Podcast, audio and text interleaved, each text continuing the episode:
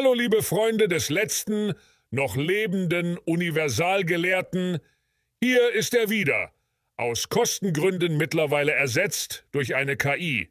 Aber ho, ho, ho, das heißt noch lange nicht, dass es dadurch langweilig wird. Lasst es uns spaßig einläuten.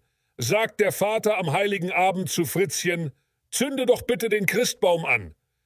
Nach einer Weile fragt Fritzchen, Vati, die Kerzen auch? Wacky, wacky World, hier wird niemals weggehört. Der Podcast, der die Welt verstört und der in jedes Ohr gehört.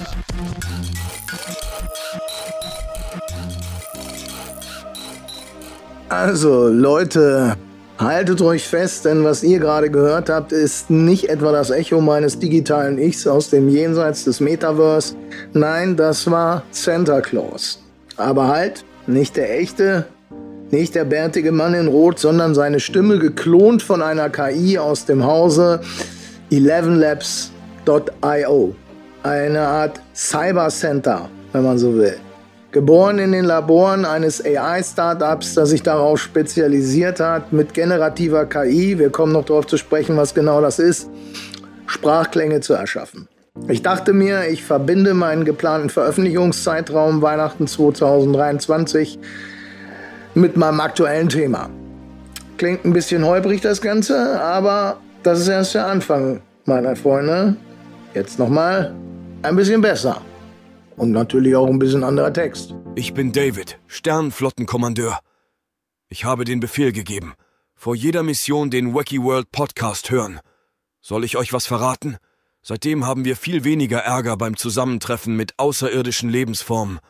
Denn wer eine Stunde das Gesülze von diesem Bekloppten erträgt, der ist froh, wenn er mal von einer fleischfressenden Pflanze gebissen wird.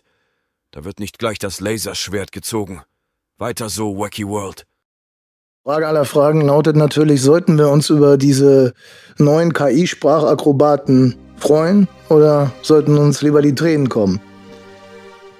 Ich war mir mal sicher, aber jetzt, jetzt nicht mehr so sehr. Nicht mehr deutet auf eine Art Umdenken hin, eine Sinneswandlung, die eine äh, gewisse temporäre Komponente in sich trägt. Lass es mich erzählen. Kürzlich habe ich einen wahnsinnig kreativen und auch wahnsinnig sympathischen Synchronsprecher virtuell kennengelernt. Äh, nennt sich Bennos Projekt. So nennt sich zumindest sein YouTube-Kanal. Wie er genau heißt, weiß ich nicht. Ich vermute mal mit meinem Sherlock Holmeschen äh, Instinkt, dass er Benno heißt. zumindest mit Vornamen. Äh, interessiert mich auch nicht weiter, wie er heißt, äh, sondern ich äh, finde das, was er macht, sein, sein schöpferisches Werk unheimlich kreativ äh, und irre witzig und vor allen Dingen also ja, äh, sein YouTube-Kanal ist in den Shownotes verlinkt, äh, hat mich echt umgehauen. Ne? Also der Kerl ist ein kreatives Vorwerk mit einem schwarzen Humor, der seinesgleichen sucht. Äh, ich denke mal, ich bin jemand, der den ähnlichen Humor hat, also ein seltener Fund in dieser Welt. Ne? Naja, und wie soll ich sagen, dieser Benno und ich, wir haben so uns über so einen zufälligen Kommentar kennengelernt. Ne? Also er nutzt auch KI-generierte Texte, um zu demonstrieren, wie einige Szenen klingen würden, wenn sie heute schon von einer KI erschaffen werden würden. Also äh, er macht das äh, irrsinnig witzig an der Titanic-Szene. Also wie gesagt, schaut euch seinen Kanal an, kann ich nur empfehlen. Und äh, ja, es ist so eine Art dystopische Vorstellung davon, wie es wäre, wenn in seiner Branche die Synchronsprecherinnen aussterben würden. Ich hoffe inständig, dass das nicht passiert, aber ich befürchte, das könnte anders kommen. Und damit, meine lieben Zuhörerinnen, sind wir mitten im Thema. Papa, ich hab Schiss, dass ich später keine Schauspielerin werden kann, weil diese blöde KI das übernimmt. Dieser Satz stammt nicht aus einem der futuristischen Romane von Andreas Brandhorst, den ich sehr schätze, sondern direkt aus dem Mund meiner Tochter. Ausgesprochen vor einigen Tagen. Heute haben wir den 10.12.2023. Der Auslöser für Ihre Sorge? Ich habe den Fehler gemacht und am Küchentisch laut die neuesten Entwicklungen in der KI vorgelesen. Und die für ihr, Aus, die für ihr Kommentar ausschlaggebende Quelle ist in den Shownotes. Und darin wird die rasante Entwicklung der KI-Technologie in der Filmindustrie beleuchtet, vor allem die Nutzung von 3D-Avataren, die reale Schauspieler ersetzen könnten. Dies hat in der Filmwelt, insbesondere Hollywood und Babelsberg, für Aufruhr gesorgt. Ne, der Artikel beschreibt, wie der Schauspieler Pierre Sanossi Bliss, ich hoffe, ich spreche es richtig aus, klingt so ein bisschen wie dieses Zeug, was man in den Haaren hat, Bliss oder so, äh, in den Babelsberger Studios äh, zu so einem dreidimensionalen Avatar gemacht wurde. Und naja, wie bei allen Dingen im Leben gibt es hier auch zwei Seiten dieser Medaille. Die einen sehen darin die Zukunft des Films, eine Revolution, während die anderen den Untergang der echten schauspielerischen Kunst und den Verlust von Arbeitsplätzen befürchten. Und wenn ich so zurückdenke, und hey, ich kann verdammt lange zurückdenken, dann, äh, was nicht an der äh, Leistungsfähigkeit meines Gehirns, sondern an meinem hohen Alter liegt, dann war es immer so, die Filmindustrie hat eigentlich immer von technischen Veränderungen, von technischen Durchbrüchen profitiert. Denk nur mal an den ersten großen Erfolg von Pixar, Toy Story. Den Film habe ich geliebt und liebe ihn immer noch, habe ihn mit meiner Tochter ein paar Mal gesehen. Niemand hat sich damals in irgendeiner Weise bedroht gefühlt. Zumindest habe ich das als Jugendlicher nicht so empfunden. Aber die Veränderungen, die jetzt die Branche bewegen, unterscheiden sich meiner Meinung nach gravierend. Und in, äh, also unterscheiden sich gravierend und zwar in zwei wesentlichen Punkten. Also einerseits dringen diese Neuerungen nicht mehr organisch von innen in die Branche ein, sondern sie brechen wie ein unaufhaltsamer Sturm von außen herein. Sicher, kein Schauspieler wird gezwungen, sich von einem 3D-Avatar vertreten zu lassen. Aber wenn ein Studio zögert, so ein Filmstudio, ja, dann springt eben ein anderes ein. Na, getrieben, gepeitscht vom Imperativ der Wettbewerbsfähigkeit.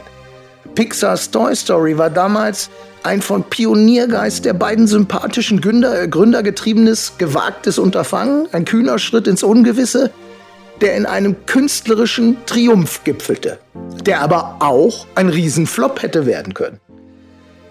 Der zweite Punkt, der die ganze Sache von damals unterscheidet, würde ich mal sagen, von dieser damaligen Entwicklung vor der KI, Früher erschien technologischer Fortschritt als Unterstützung für den Menschen. Heute schwingt eine düstere Ahnung mit, dass er nicht nur unterstützend, sondern auch potenziell ersetzend wirken könnte und auch kann und dies auch tut. So, nun wirst du dich fragen, äh, wie, äh, ne, warum ist dieses Thema jetzt relevant? Naja, ich hole ein bisschen weiter aus, wie ich es immer so mache, ich alter Quatschkopf. Äh, mir hört ja sonst keiner mehr zu. Ich habe auch die Befürchtung, im Seniorenheim werde ich da alleine da sitzen, alleine schon wegen meiner ständigen Alkoholfahne. Ähm, nein, so ist es gar nicht. Wenn ich saufe, müsste ich drei, muss, muss ich eine Woche lang liegen, kann ich gar nicht mehr. So, also liegen schon, aber saufen nicht mehr.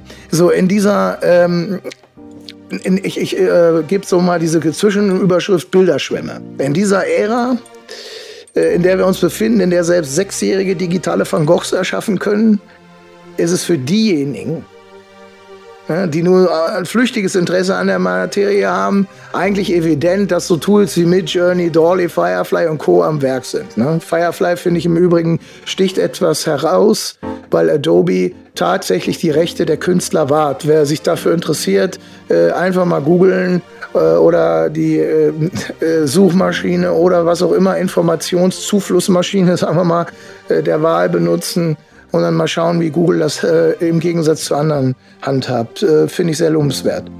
Naja, man merkt jedenfalls, dass eine dieser Tools am Werk ist oder dass zumindest die Möglichkeit bestand, äh, besteht. Ne? Äh, und gegen diese, äh, dagegen wehrt sich auch schon, da formiert sich also auch schon ähm, äh, eine sogenannte Guerilla-Widerstandsfront, würde ich mal sagen. Ne? Äh, Beispiel, als Beispiel sei das MIT genannt. Ne? Das MIT äh, dürfte vielen technikaffinen Menschen und, äh, ein Begriff sein. Ähm, das ist äh, das MIT Computer Science and Artificial Intelligence Laboratory hat jetzt so eine Art Cyber, Cyber-Zauberstab gezückt, mit dem sie Bilder vor den unermüdlichen Greifarmen der KIs schützen wollen. Ja? Die haben ja auch ihre Crawler, genauso wie sie Google hat, ne, um Webinhalte abzugreifen, Webcontent. Das ist ja alles textuell. Ne? Das kann man ja alles, kann man ja alles drauf zugreifen. Äh, kann man theoretisch. Man kann es auch verhindern. Und, äh, aber so läuft das üblicherweise, wenn man sich äh, Textcontent automatisiert äh, zu Gemüte führen will, sage ich mal, dann, dann, nutzt man solche Crawler. Und ähm, ja, dagegen wollen sie sich eben schützen und die Wissenschaftler dieses MIT erklären, dass ihr System darauf abzielt, die KIs mit gezielten Störmanövern in die Irre zu führen, sie sozusagen algorithmisch zu betäuben. Ihr Plan? Sie wollen die KIs so verwirren, dass sie die Bilder nicht mehr erkennen können. Sie spielen mit den Pixeln wie so ein Gaukler, der die Karten so mischt, dass die KI bei ihrem Versuch, das Bild zu erfassen, völlig aus dem Takt gerät. Für uns Normalsterbliche sollen diese Veränderungen unsichtbar sein. Und sie gehen sogar noch einen Schritt weiter in diesem digitalen Katz-und-Maus-Spiel. Mit einer Art rechenintensiven Hexerei tarnen sie die Bilder für die KI so, dass die KI, wenn sie versucht, das Bild zu erkennen, stattdessen etwas völlig anderes sieht. Und äh, dieser geniale Schachzug stammt von Hadi Sellmann, dem Doktoranden und Hauptautor dieser ja, ich würde mal sagen, sehr abgefahrenen, aber sehr nützlichen Forschung. Ich frage mich nur, was wohl passiert, wenn jemand von außen einen Screenshot macht. Wird das Ganze dann irgendwie zu umgehen sein und wird das überhaupt, um das äh, in eine Abstraktionsebene höher zu heben, dann wieder in so einem endlosen Schlagabtausch zwischen zwei Seiten enden, wie wir es kennen bei Schadsoftware, bei Hacking, bei Einbrechern, bei manuellen Einbrechern äh, und äh, der Polizei oder, oder Firmen, die für Sicherheit von Häusern verantwortlich sind, wie das ewige Aufrüsten zwischen Gut und Böse. Ich weiß es nicht. Das Nature Magazin jedenfalls hat ähm, ähnlich reagiert. Äh, also natürlich nicht so auf technisch äh, versierte Weise, sondern die haben gesagt, wir lassen einfach keine KI-generierten Bilder mehr zu. Mehr zu ne? Also sie veröffentlichen nichts davon, außer es geht explizit um künstliche Intelligenz. Ihre Begründung, sie zweifeln an der Transparenz des Trainingsmaterials und daran, ob die KI-Tools ihre Quellen richtig angeben. Noch ein Problem, bei diesen digitalen Werkzeugen ist es nicht sicher, ob sie überhaupt die Erlaubnis haben, die Inhalte für ihr Training zu nutzen. Das wäre es zum Thema Bilderschwämme. Nächste Überschrift: Trash-Text-Schwämme. Also es ist ja nicht nur so, dass bei Bildern die Überschwemmung mit KI-generierten Inhalten äh, überhand nimmt. Das gleiche gilt ja auch äh, für Texten. Da rollt ja auch so ein Tsunami an. Durch die Möglichkeit der KI kann ja heute quasi jeder in kürzester Zeit Bücher, insbesondere billige Ratgeber produzieren. Und diese Flut an Büchern überschwemmt den Markt und ich glaube, Plattformen wie Amazon werden bald echt reagieren müssen. Denn sie werden nicht nur Leserinnen und Leser verlieren, ich bin schon längst abgesprungen, aber sie werden auch Leute verlieren, die dort Publish, Self-Publisher, die teilweise wirklich gute Arbeit äh, abliefern, die gehen unter. Und die werden sich sagen, nee, das tun wir uns nicht mehr an. Also nehmen wir die Qualität der Suchergebnisse. Bei einer normalen Suche auf Amazon werden oft Bücher übelster Qualität angezeigt, nur noch übertroffen von dieser Buchstabendiarö, die man auf der Plattform Wattpad findet. Es ist so eine Plattform, da kann man so sein Buch, äh, ich schreibe ja auch so äh, gerne äh, nebenbei, was mache ich eigentlich nicht. Und da kann man so sein Buch äh, der Kritik preisgeben. Allerdings erntet man keine Kritik, sofern man nicht eine, ein bestimmtes Genre äh, für ein bestimmtes Genre schreibt. Äh, und dieses Genre, das findet man auch auf all den ganzen, auf den ersten Plätzen und wird mit Preisen überhäuft. Das kann man eigentlich so zusammenfassen. Wolfgang, der wutliebende Wanderwerwolf, trifft auf Luzi, das lupusliebende Lederluder. Ja, das ist, äh, das ist wirklich, das sind Buchstabenpornos. Ja. Und so ein Schrott gab es auch schon bei Amazon. Ich sage ja, Wattpad ist nur ganz schlimm. Das ist wirklich eine klaffende Wunde mit, mit Eiter drin und Maden. Schlimmer geht schon gar nicht mehr. Ne? Also dagegen ist, äh, wie gesagt, jede Toilettentür ist dagegen, äh, sind dagegen Kafkas Schriften. Aber äh, es gab es auch bei Amazon schon so, so, so ein Trash. Aber es wird halt immer schlimmer. Und wie gesagt, nicht falsch verstehen, viele Self-Publisherinnen geben sich richtig Mühe und produzieren gute Werke. Das ist nicht mehr wie früher, dass da irgendwie äh, der äh, der äh, Studienrat AD äh, mit irgendwelchen äh, komischen Texten ankommt. Ne? Also die Gegenseite zu, äh, zu, zu Wolfgang, dem wutliebenden Wanderwehrwolf. Äh, nein, da sind teilweise wirklich gute Texte dabei mit guten Covern. Ja, aber diese Leute, oh, die gehen halt unter. Ne? Und ähm, sie gehen unter, weil diese Schrott-Publisher die Vormachtstellung halten, indem sie ihre Schmonzetten auf Tankstellen-Porno-Niveau mit den neuesten Text veredeln. Um qualitativ hochwertige Bücher zu finden, wende ich mich jetzt an YouTuberinnen oder nennt es ja Booktuberin oder Booktuber. Ich weiß, bei TikTok gibt es das auch ne? und da gibt es auch gute Empfehlungen. Aber ich bleibe da erstmal lieber oldschooliger. YouTube kenne ich da besser und TikTok ist äh, ja mit Sicherheit eine super Plattform, aber ähm, es ist einfach nur eine persönliche Präferenz. Also jedenfalls sind Bücher, die ich gerne lese, sowas wie zum Beispiel Gesang der Flusskrebse, fand ich hammergeil, Till von Daniel Kehmann oder Werke von Justin Cronin, diese Dreierreihe mit den äh, Virals ne? ähm, oder die Thriller von Tana French. Äh, die findet man nicht mehr bei Amazon, wenn man nach herkömmlichen äh, Suchbegriffen findet. Also Ne, wer jetzt nach Thriller sucht, äh, dafür ist ja Tana French bekannt, ja, der bekommt eben diesen Schrott angezeigt. Und äh, jetzt kommt durch, zum üblichen Sprechdurchfall eben auch noch diese KI-Blubberpaste dazu.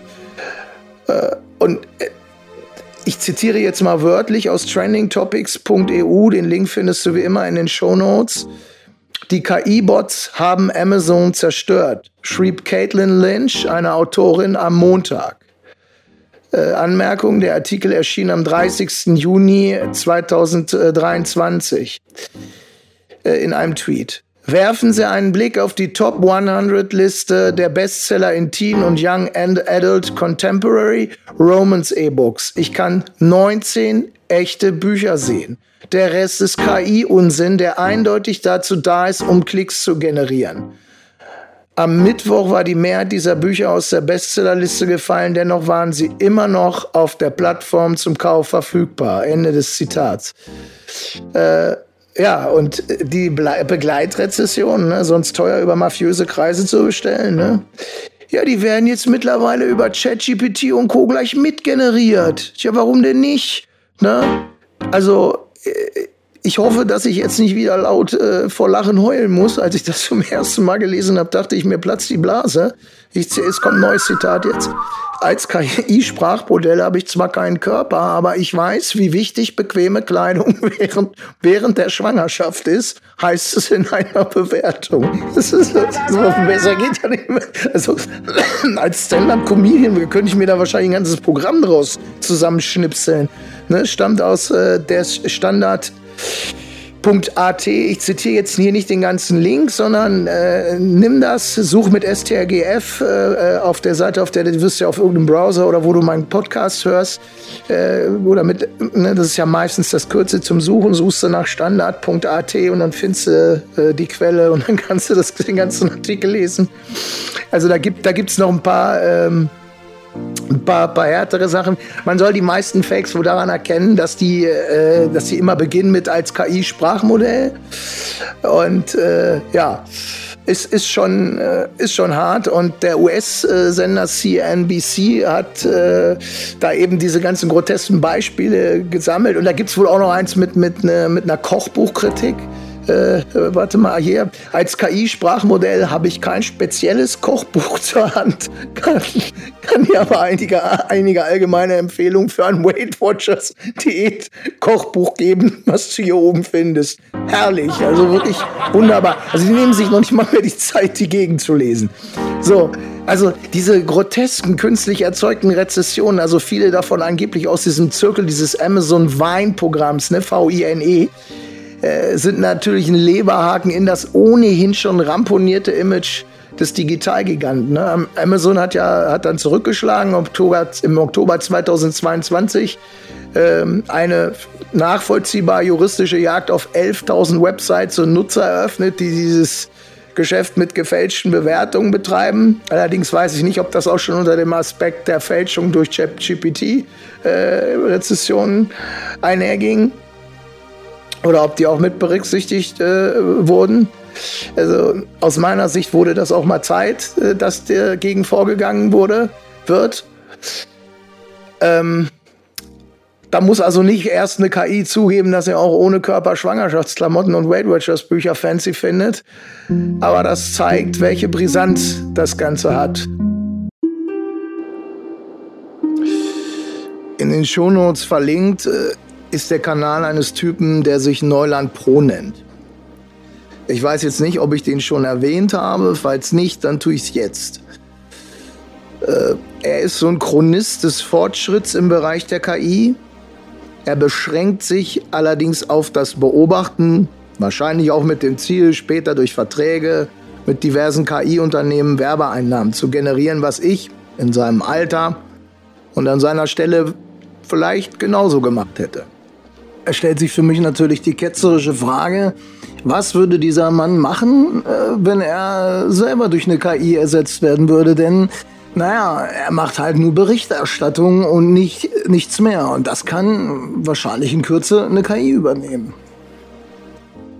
Aber wer sich eben einen Überblick oder einen Einblick verschaffen will, wie rasant die Fortschritte sind, dem sei sein Kanal wärmstens empfohlen. Aber wie gesagt, mit dem ganz deutlichen Hinweis von mir, dass ich persönlich das vermisse, was ich noch in meiner Gymnasialzeit gelernt habe, nämlich jede Quelle, jede Information, jede Auswirkung kritisch zu hinterfragen. Mein damaliger Geschichtslehrer Dr. Arndt, Gott hab ihn selig, hat uns immer eingetrichtert, es sei ein Riesenunterschied, ob ein Römer von der Vallusschlacht berichte oder ein Germane. Also wenn sich bei einem Unternehmen, das rein kommerzielle Ziele verfolgt, abzeichnet, dass sich in Kürze eine AGI entwickelt, also eine Artificial General Intelligence, ja, der Art der ähm, Architekt der Matrix, ne, sozusagen, dann bedeutet das nicht, wie der YouTuber in seiner naiven Gesa Art gesagt hat, dass wir dann vielleicht nicht mehr arbeiten müssten, ja, wurde dann auch ein bisschen zynisch kommentiert, äh, weil die KI alles für uns erledigen würde, sondern äh, das bedeutet, dass wir dann vermutlich nicht mehr atmen müssten, weil sich die KI unserer entledigt hat. Aber mir geht's jetzt hier nicht darum, diesen YouTuber zu bashen, sondern ich möchte einfach nur dafür sensibilisieren, dass solche Inhalte einfach aus einer gewissen kritischen Betrachtung heraus erfolgen müssen. Äh, geht dir das denn nicht auch so? Wenn man das alles so betrachtet, dieses ganze verrückte Spektakel, wenn man all die Nachrichten, all den Wahnsinn in einen riesigen Trichter wirft, dann könnte man leicht so einen Zeitraffer für einen dieser düsteren Science-Fiction-Filme zusammenzimmern. Es ist, als ob man in einem wilden Traum durch die Zeit reist und dabei zusieht, wie sich die Zukunft in ein unheilvolles Szenario verwandelt. Ich hoffe, es ist jetzt klar geworden, warum mir dieses Thema unter den Nägeln brennt. Es geht nicht nur darum, dass es mich betrifft, es geht vor allem auch um mein Kind und vielleicht auch deins, wenn du eins hast oder mehrere, generell um die nächste Generation, ob die nun Z im Präfix hat oder Alpha Centauri, äh, völlig egal. Wichtig ist, was wird auf diese Leute zukommen? Wie lange wird es uns Menschen überhaupt noch geben? Noch vor zwei Jahren hätte ich mir diese Frage nie gestellt. Ich war mir sicher, äh, dass wir uns selber irgendwann den Chaos machen, das war mir klar. Äh, Umweltkatastrophe und oder Kriege, da waren wir schon immer Expertin. Ja, Mädels, nicht fies aus der Wäsche gucken, ich äh, gender konsequent. Jetzt aber glaube ich, dass uns eine intelligentere Spezies über den Haufen Rennen vom Thron stoßen könnte. Und diese erschaffen wir uns gerade in so einem wahnwitzigen Oppenheimschen Schaffensrausch selbst.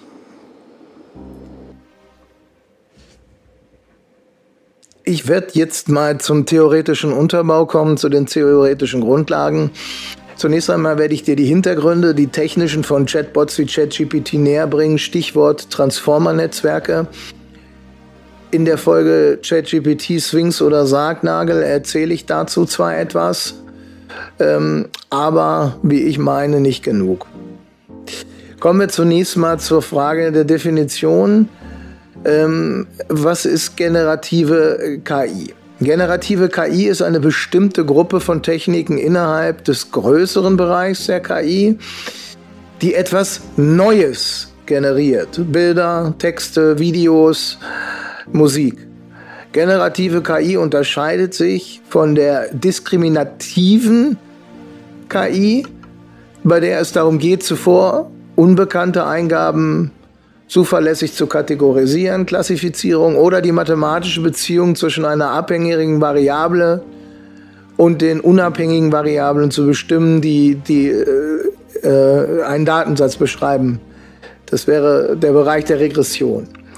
Bis vor kurzem waren KI und Machine Learning nur darauf aus, Muster zu klassifizieren.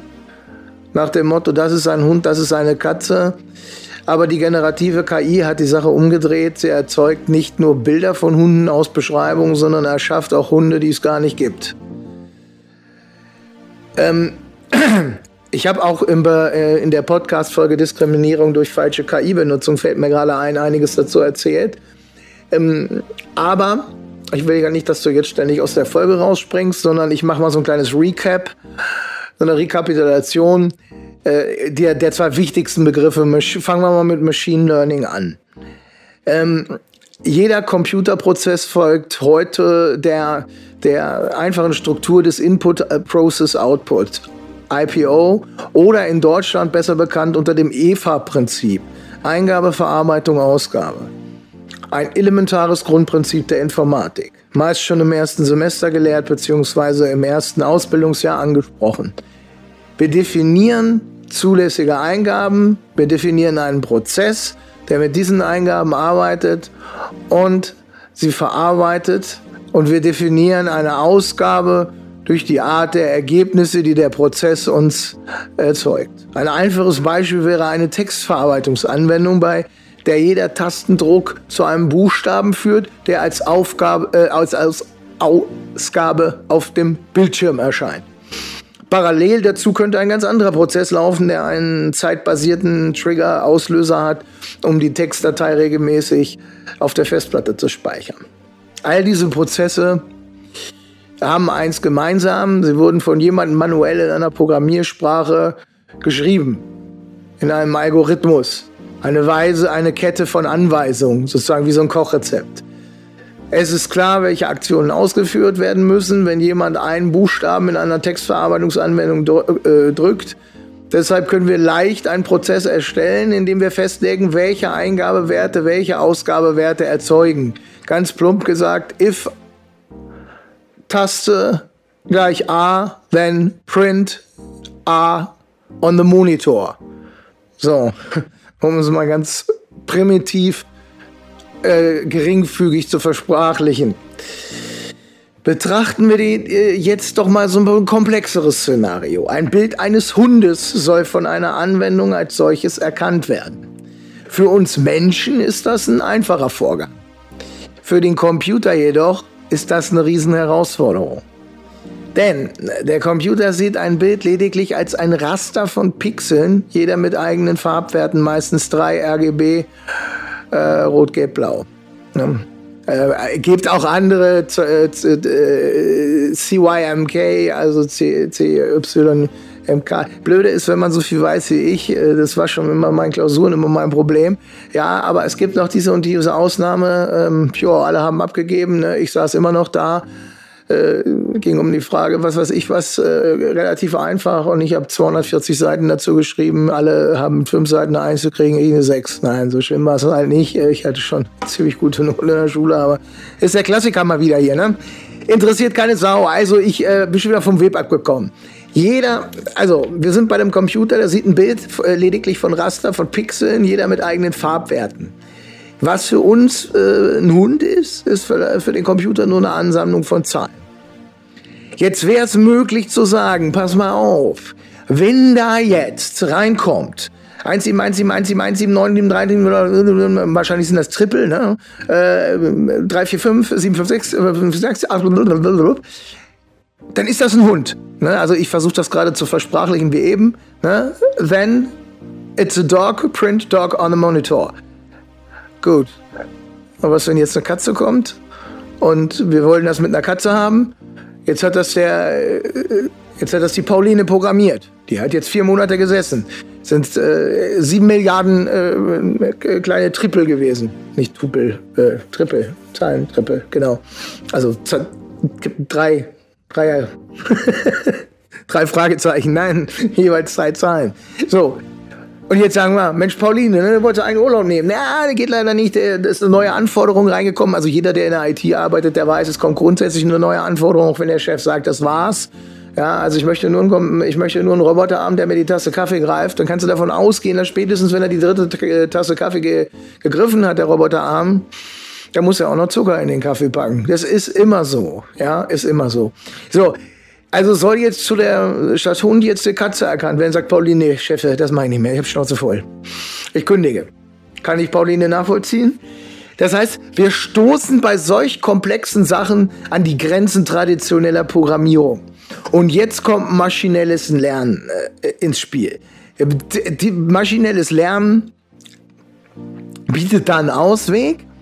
Also eröffnet die Möglichkeit, komplexe Probleme zu lösen, die entweder zeitaufwendig unpraktikabel oder sogar unmöglich manuell programmiert äh, unmöglich manuell zu programmieren werden. Ja, es gibt da gewisse Sachen, die sind unmöglich. Es gibt da auch äh, die sogenannte in der theoretischen Informatik, die, die unter, da gibt es die Berechenbarkeitstheorie und die beschäftigt sich unter anderem hm, welch Wunder, mit der Frage, ob sich manche Sachen berechnen lassen und das ist eben nicht immer der Fall.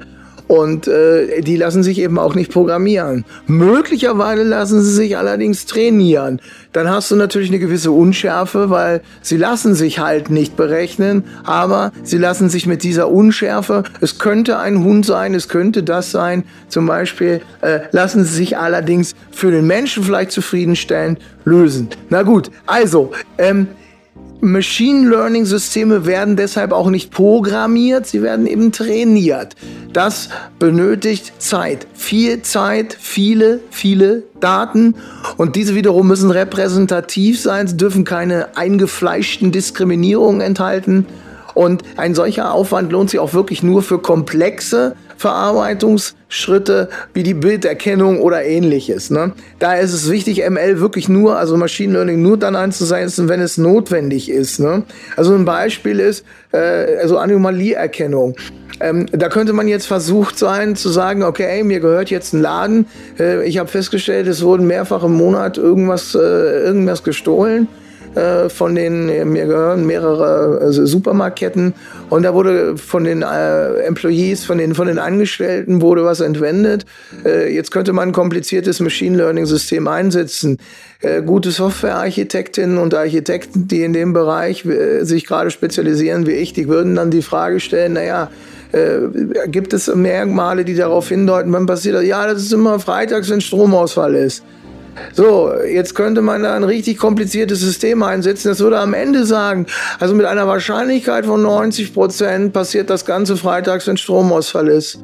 Ja, aber man hätte sich vielleicht auch sparen können, indem man einfach das Ganze sich so anschaut. Also man muss nicht immer ne, äh, ML äh, zur Rate ziehen, Machine Learning Sachen oder gerade Deep Learning Sachen zur Rate ziehen, sondern es tun manchmal auch einfache statistische Methoden. Wir erinnern uns Korrelationskoeffizienten, also Sachen, die erklären, wie bestimmte Sachen sich zueinander verhalten. Die gute alte Statistik, auf der ja das gesamte System fundiert.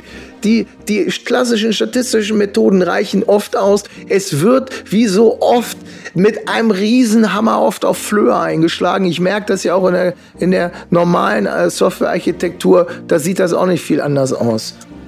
Da werden teilweise viel, teilweise viel zu oft Buzzword-getriebene Technologien wie beispielsweise Microservices eingesetzt, die einen Rattenschwanz an Komplexität in das System holen, obwohl das überhaupt gar nicht notwendig wäre. Aber gut, ähm, schon wieder abgeschweift. Ähm, ich mache noch einen Recap zum Thema neuronale Netze, weil das auch eben extrem wichtig ist. Neuronales Netz oder neuronales Netzwerk ist eine Struktur in der künstlichen Intelligenz, die aus einer Sammlung von Knoten, den sogenannten Neuronen äh, oder auch Perceptrons besteht. Und diese Neuronen sind in Schichten angeordnet. Darunter Eingabe, versteckte äh, und Ausgabeschichten. Jede Verbindung zwischen den Neuronen wird äh, durch ein Gewicht, sogenannte Weights, repräsentiert, das die Stärke und Richtung des Einflusses eines Neurons auf das andere bestimmt. Eingabedaten werden durch das Netzwerk geführt, wobei jede Schicht ihre eigenen spezifischen Transformationen durchführt.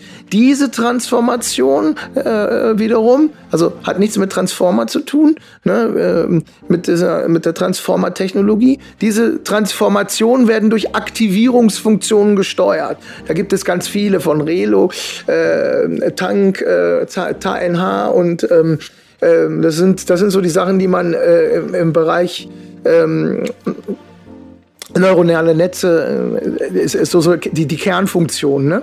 Diese Transformationen werden durch, durch Aktivierungsfunktionen gesteuert, die bestimmen, wie die Signale von einer Schicht zur nächsten weitergeleitet werden.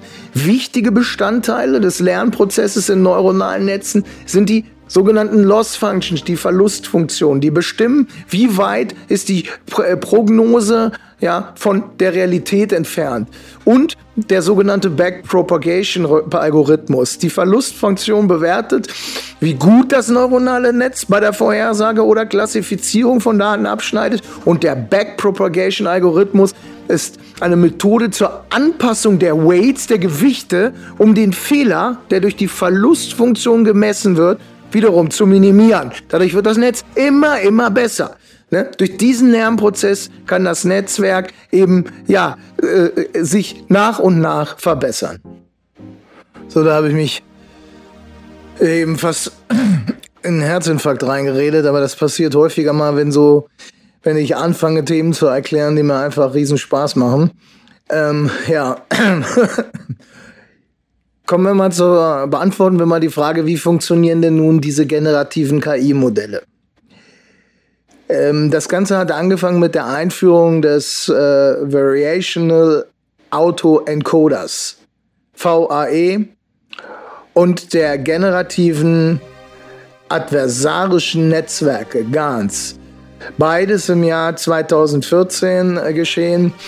Ich würde sagen, das hat so die moderne Ära der generativen KI erst richtig eingeläutet. Bis dato wurden eben äh, Deep Neuron, äh, also tiefe neuronale Netze, also neuronale Netze mit sehr, sehr vielen Layern, sehr, sehr vielen Schichten, vor allem für Klassifizierungsaufgaben eingesetzt. Ja, äh, was ist nun dieses VAE, dieser Var Var Variation Autoencoder? Ähm, ich spreche es, glaube ich, immer wieder falsch aus. Äh, diese Netzwerkarchitektur wurde 2014 in der Arbeit Auto-Encoding Variational Base von äh, Diederik P. Kingma und Max Welling vorgestellt. In dieser Architektur werden zwei Deep Neuronal Networks verwendet, also zwei tiefe neuronale Netze, ein Encoder und ein Decoder. Dieses Muster wirst du immer wieder erkennen. Also dieses, äh, dieses äh, ähm, in der Softwareentwicklung spricht man von Patterns. Also dieses Muster erkennst du immer wieder, äh, auch bei späteren Technologien, dass es da einen Part gibt, der etwas zerstört, der andere, der es aufbaut, einer, der etwas verschleiert, der andere, der es wiedererkennt und so weiter. Ähm, der Encoder lernt, wie er eine Eingabe in eine interne Repräsentation, den sogenannten latenten Raum, reduzieren kann, während der Decoder lernt, wie er diese Eingabe aus dieser internen Repräsentation rekonstruieren kann. Hast du was verstanden? Bahnhof und Endstation Autoscoder? Okay, mein Fehler. Ich versuche mal mein Talent, mein Talent der bildhaften Sprache zu bemühen, um dir dieses ziemlich komplizierte Ding etwas besser zu erklären. Autoencoder sind eine Art von neuronalen Netzwerken, die lernen, wie man Daten komprimiert und dekomprimiert. Sie ähneln traditionellen neuronalen Netzwerken, haben, aber eine zusätzliche Schicht, den sogenannten latenten Raum. Der latente Raum wird verwendet, um die Daten in einer komprimierten Form darzustellen, zu repräsentieren. Äh, die Variational Autoencoder äh, sind sozusagen ein intelligentes Duo äh, aus zwei äh, tiefen neuronalen Netzen, die so gut eingespielt sind wie so ein Jazz-Duo. Der eine, der Encoder, ist der Meister der Kompression, der die Eingabe in den sogenannten latenten Raum übersetzt, komprimiert, komprimiert wie ein Auto in einer Schrottpresse. Der andere, der Decoder, ist wie ein Entfesselungs- oder besser gesagt Entfaltungskünstler, der alles, was komprimiert wurde, wieder in seine urspr ursprüngliche Form bringen kann. Beide Netzwerke lernen gleichzeitig, indem sie den Unterschied zwischen dem erzeugten Bild und dem Eingangsbild vergleichen. Wir erinnern uns die Loss Function und versuchen diesen, also, ne, also diese Loss Function vergleicht ja äh, zwei Werte miteinander äh, und ähm, die versuchen eben diesen Verlust so gering wie möglich zu halten. Was äh, VAEs von anderen äh, ähnlichen Architekturen unterscheidet, ist, ähm, dass sie versuchen, die internen Repräsentationen so zu organisieren, dass das Modell in der Lage ist, etwas Neues zu erzeugen. Mit anderen Worten, beide Teile dieses Duos lernen gemeinsam, fast so, als ob sie sich gegenseitig beim Poker über die Schulter schauen. Sie reduzieren den Unterschied, den Verlust zwischen dem, was sie erschaffen und dem Original das sie durch Quetschen und Entfalten nachzuahmen versuchen, bis ihre Nachahmung fast nicht mehr vom Original zu äh, unterscheiden ist. Aber sie sind mehr als bloße Nachahmer. Sie haben, wie gesagt, den Ehrgeiz, Neues zu schaffen, alle Qualität, die sie von ähnlichen Systemen äh, äh, eben abhebt. Äh, was sind nun diese generativen Adversarial, äh, Adversarial Networks? Die, ähm, die GANs, die GAN-Architektur wurde 2014 in dem Artikel Generative Adversarial Nets, ich bringe mich selber mal wieder in die Lage, von Ian J. Äh, Goodfellow äh, und Kollegen sozusagen vorgestellt. Wie VAEs verwenden auch GANs zwei tiefe neuronale Netze, den Generator und den Diskriminator. Ne? Ich habe ja gesagt, dieses Pattern findest du immer wieder. Der Generator wird mit Zufallsrauschen gefüttert und generiert daraus Bilder, während der Diskriminator auf reale Bilder äh, trainiert wird, zum Beispiel auf eine große Menge von Gesichtsbildern. Und der versucht nun zu erkennen, ob das Bild, das ihm vom Generator oder der Bildquelle gegeben wird, echt oder generiert ist. Also der Generator ist sozusagen ein echter Künstler, der aus dem Nichts Bilder erschafft, während der Diskriminator wie ein skeptischer Kunstkenner versucht herauszufinden, ob das Bild echt oder nur ein cleverer Fake ist. Das Ganze ist im Grunde genommen ein Nullsummenspiel, fast so wie so ein Katz-und-Maus-Spiel zwischen den beiden. Der Generator hat äh, den Ehrgeiz, den Diskriminator zu überlisten, während der Diskriminator versucht, ihn jedes Mal zu durchschauen. Ähnlich äh, wie VAEs werden GANs zur Datenerweiterung, in der Regel zur Erstellung neuer Trainings- und Testdaten für andere maschinelle Lernmodelle, für, zur Entdeckung von, Modik äh, von Medikamenten, für Bildverarbeitungsaufgaben wie Upscaling, Inpainting und äh, äh, Kolorierung von Schwarz-Weiß-Fotos und zur er er Erstellung realistischer, hochauflösender Bilder eingesetzt. Jetzt wirst du dich fragen, was ist Upscaling, was ist Inpainting? Upscaling bedeutet, wenn du jetzt ein sehr kleines Bild hast, das meinetwegen nur 500 mal 500 Pixel hast und du möchtest das hochskalieren auf 2500 mal 2500, dann stellt sich die Frage, wie füllt man die restlichen Pixel auf? Und ähm, man kann die jetzt äh, sozusagen mit Zufallswerten füllen, dann sieht das ganze Bild beschissen aus. Oder man ähm, ja, orientiert sich so ein bisschen an dem, was eben schon vorhanden ist. Und äh, ja, das tut eben äh, dieses Garn, diese Garn-Technologie. Und das In-Painting, das findest du insbesondere bei, oder besonders bei, bei ähm, äh, Firefly von Adobe, da kannst du nämlich innerhalb eines Bildes Veränderungen machen. Ich glaube, bei Dolly geht es auch und bei Midjourney, die haben das mittlerweile auch.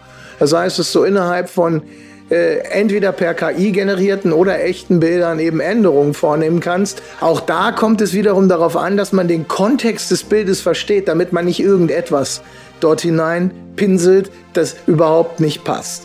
Genau. Ja, und dann gibt es noch Sec-to-Sec. Diese Technologie ist ebenfalls im Jahr 2014, das war wirklich das Jahr der generativen KI, äh, wurde das von Google auf, die, auf den Markt gebracht. Und ähm, es wird vor, äh, vornehmlich im Bereich NLP eingesetzt, Natural Language Processing.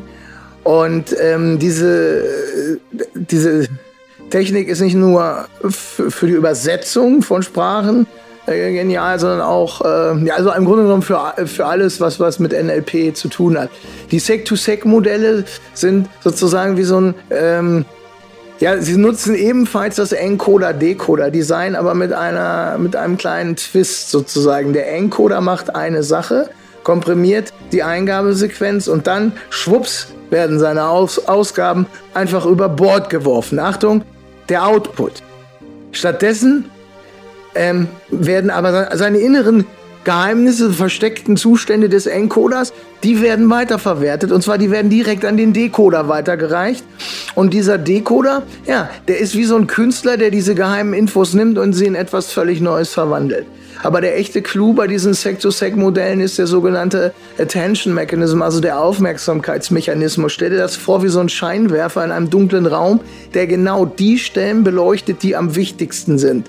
Der Decoder nutzt diesen Mechanismus, um sich auf die entscheidenden Teile der Eingabesequenz zu konzentrieren, während er seine Aufgabe bastelt. Heute sind die Sec-to-Sec-Modelle überall. Sie stecken in Chatbots, die dir antworten. Ähm, sie fassen Texte zusammen. Also sind eigentlich die digitalen Alleskönner. Wobei sie mittlerweile ähm, überholt, nein, nicht überholt, aber es gibt eine neue Technologie oder eine bessere Technologie oder eine Erweiterung. Das sind die Transformatoren. Das war, äh, das war 2017 war das Jahr, in dem die äh, KI-Welt sozusagen einen Quantensprung erlebte, dank der Einführung des Transformer-Modells oder der Transformer-Architektur, vorgestellt in der bahnbrechenden Arbeit Attention is all you need von Ashish Vaswani und seinem Team ähm, diese Transformer-Architektur, das ist wie so ein ausgeklügeltes Orchester aus Encodern und Decodern. Anstatt auf das sequentielle Ping-Pong-Spiel von Sec to Sec zu setzen, packt der Transformer gleich sechs Encoder und sechs Decoder ins Spiel, wobei jeder Encoder seine Infos an alle Decoder weitergibt. Das klingt erstmal nach einem ziemlichen Durcheinander, aber die Sache hat einen riesen Vorteil. Denn der wahre Zauber liegt in den Aufmerksamkeitsschichten. Und im Gegensatz zu den alten Sect-to-Sect-Netzwerken, die immer brav der Reihe nach äh, arbeiten, nehmen diese Transformer die Sätze parallel unter die Lupe. Das macht sie schneller und vor allem haben sie die Fähigkeit, die Bedeutung von Wörtern in einem Satz zu erfassen, auch wenn die ganz weit auseinander sind. So kann das System erkennen, wie Wörter in einem Satz zusammenhängen, selbst wenn sie nicht direkt nebeneinander stehen. Das ist ein Riesenvorteil und das hat es erst ermöglicht, solche in Anführungsstrichen Genies wie ChatGPT hervorzubringen. Diese Transformer-Technologie hat aus meiner Sicht die generative KI komplett umgekrempelt. Sie ist das Herzstück in modernen großen Sprachmodellen, Large Language Models genannt, LLMs, wie der GPT-Reihe, wie Palm, Lama, aber auch der Dolly-Familie, die Bilder erzeugt. Na, also das äh, Ding ist einfach für mich die größte, der, der größte Schritt gewesen, um eben das Ganze zu vollenden. Aber, und das ist für mich ganz, ganz wichtig, ein Wort sozusagen zum Schluss dieses Kapitels, lass dich nicht täuschen, diese Modelle verstehen dich nicht wirklich. Sie werfen nur mit Wörtern oder anderen Datenbrocken um sich, das machen sie natürlich hochgradig eloquent, basierend auf Kontext und statistischen Wahrscheinlichkeiten. Die Ergebnisse, die sie ausspucken, sind dank der gigantischen Datenmengen, mit denen sie gefüttert werden, verdammt akkurat. Aber am Ende sind sie nur eine wilde statistische Schätzung. Und manchmal spucken sie auch totalen Unsinn aus. Also so wie ich. Das nennt man dann Anomalie. Bei mir heißt das Wacky World Podcast. So, nächstes Kapitel den Vor- und Nachteilen. Bei den Vorteilen, ja, da muss ich nicht viel zu sagen, die sind einfach so offensichtlich. Äh, sie nehmen einem langweilige, datenintensive Aufgaben ab. Sie nehmen einem auch manchmal nicht so langweilige Aufgaben ab. Und äh, diese erledigen sie natürlich mit einer Geschwindigkeit, da kommt kein Mensch ran. Dann ist da der schnelle Zugriff auf riesige Informationsberge, den diese KI-Systeme bieten. Also sie verwandeln Datenberge in nutzbare Formate äh, als würden sie Gold aus Schlamm sieben. Das ist natürlich äh, für Recherche und Infosuche äh, sehr viel wert. Allerdings äh, kommt man ohne den Menschen nach wie vor nicht aus, denn diese Halluzinationen, äh, die sind immer noch äh, in hohem Maße vorhanden.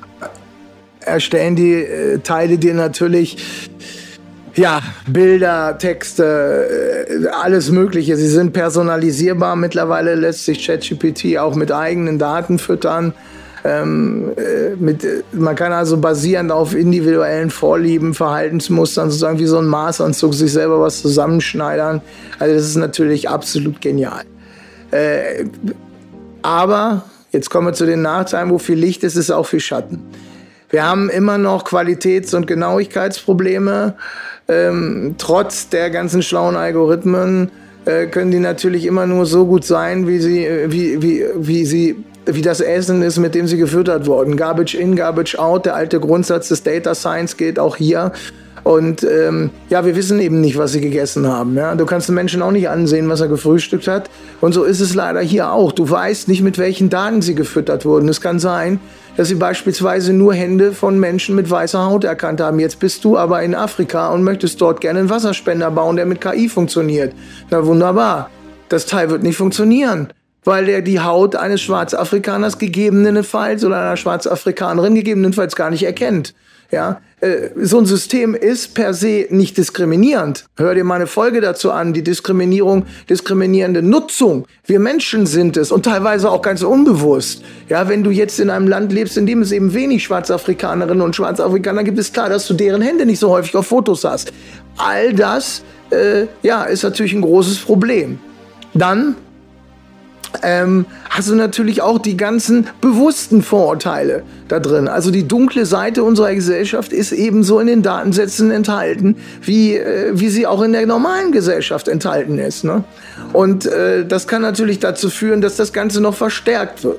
Dann haben wir das Problem mit dem Datenschutz. Ja, Datenschutz, ähm, die äh, Verwendung riesiger Datenmengen ist wie so ein Spielen mit Dynamit. Es besteht das Risiko von Datenmissbrauch oder Lecks und die DSGVO ist gnadenlos. Die, ähm, wenn du so ein kleines Startup gründest und mal denkst, oh, Heidewitzka, äh, ist alles nicht so schlimm, dann kriegst du mal eben ein Bußgeld aufgebrummt. Äh, das wird dich die Insolvenz kosten, also das kann, das kann dich äh, insolvent machen. Und wenn du jetzt die falsche Gesellschaftsform gewählt hast, also wenn du keine GmbH hast, wenn dein Gesellschaftsvermögen, also keine Kapitalgesellschaft, bei dem das Gesellschaftsvermögen juristisch getrennt ist, es gibt auch Durchgriffshaftung, ich weiß, für die Juristinnen und Juristen unter euch, aber da muss man schon ein bisschen was anstellen als äh, Geschäftsführerin, Geschäftsführer, um dieser, sich dieser Durchgriffshaftung auszusetzen. Äh, ansonsten bist du geschützt, aber die meisten sind das am Anfang gar nicht, weil sie die Einlage von 25.000 Euro nicht aufbringen.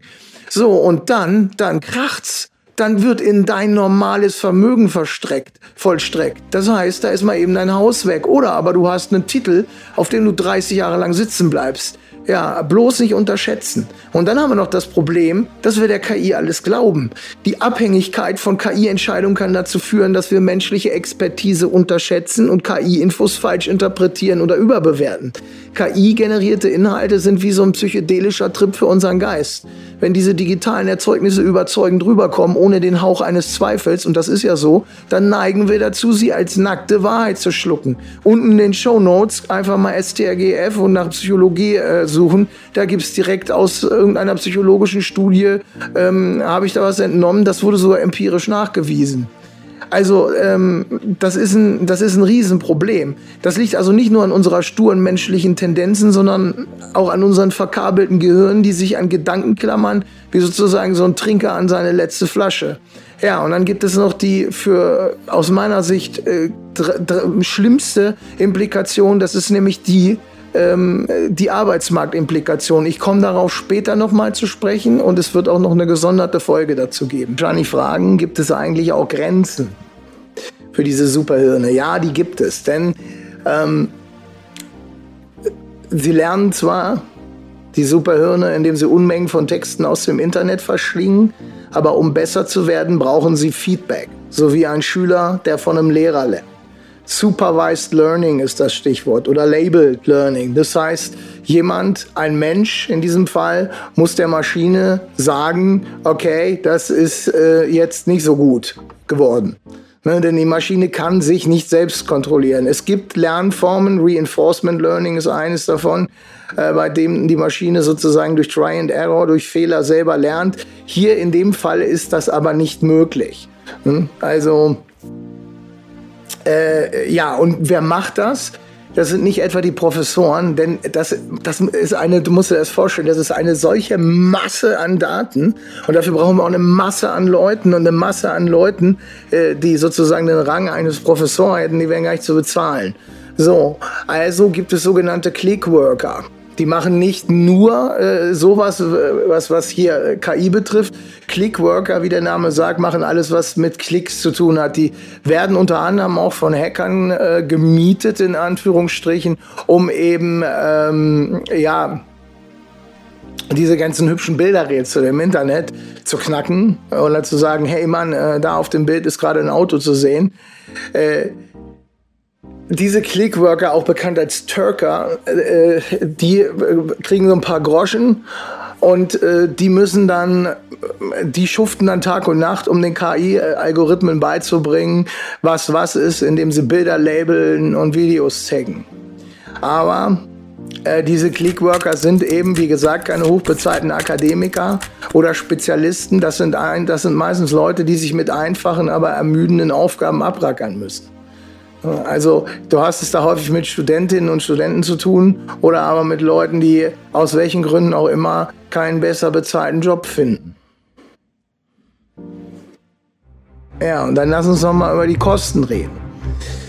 Wir sprechen hier nicht über Peanuts, sondern über richtig, richtig viel Geld. Für die Kreation von GPT-3, einem der kleineren Brüder in der KI-Familie, musste man richtig tief in die Tasche greifen. Man munkelt von 355 GPU-Jahren. Ja, das ist ähm, sozusagen die CPU der, der Grafikkarte. Ich weiß es nicht ganz korrekt, aber ich äh, simplifiziere jetzt ein bisschen. Äh, ja, und diese, das sind eben schlappe 4,6 Millionen Dollar nur fürs Training. Ja, ähm, Microsoft hat im Jahr 2019 10 Milliarden Dollar äh, im Jahr 2000, äh, genau, die haben 2019 eine Milliarde und im Jahr 2023 10 weitere zwei, 10 Milliarden Dollar in, in OpenAIs äh, ChatGPT-Projekte gepumpt. Also, das musst du dir mal vorstellen, um welche Summen es hier geht. So, kommen wir mal zu den Folgen dieser rasanten Entwicklung. Ja. Also, ich habe das unterteilt in die Folgen für den Arbeitsmarkt, den Kunstmarkt und eben die wachsende Abwehrhaltung gegenüber der KI. Fangen wir mal mit dem Arbeitsmarkt an. Ähm, es gibt dort noch mehr Informationen in, in einer äh, zukünftig von mir noch zu erstellenden Episode und äh, des Weiteren sind auch in den Shownotes sehr, sehr viele weiterführende Links äh, enthalten. Ich komme da gar nicht mehr hinterher. Ähm, das neueste, äh, der neueste Coup, warte mal, wo haben wir es denn? Axel Springer taucht Update-Redaktion durch KI aus.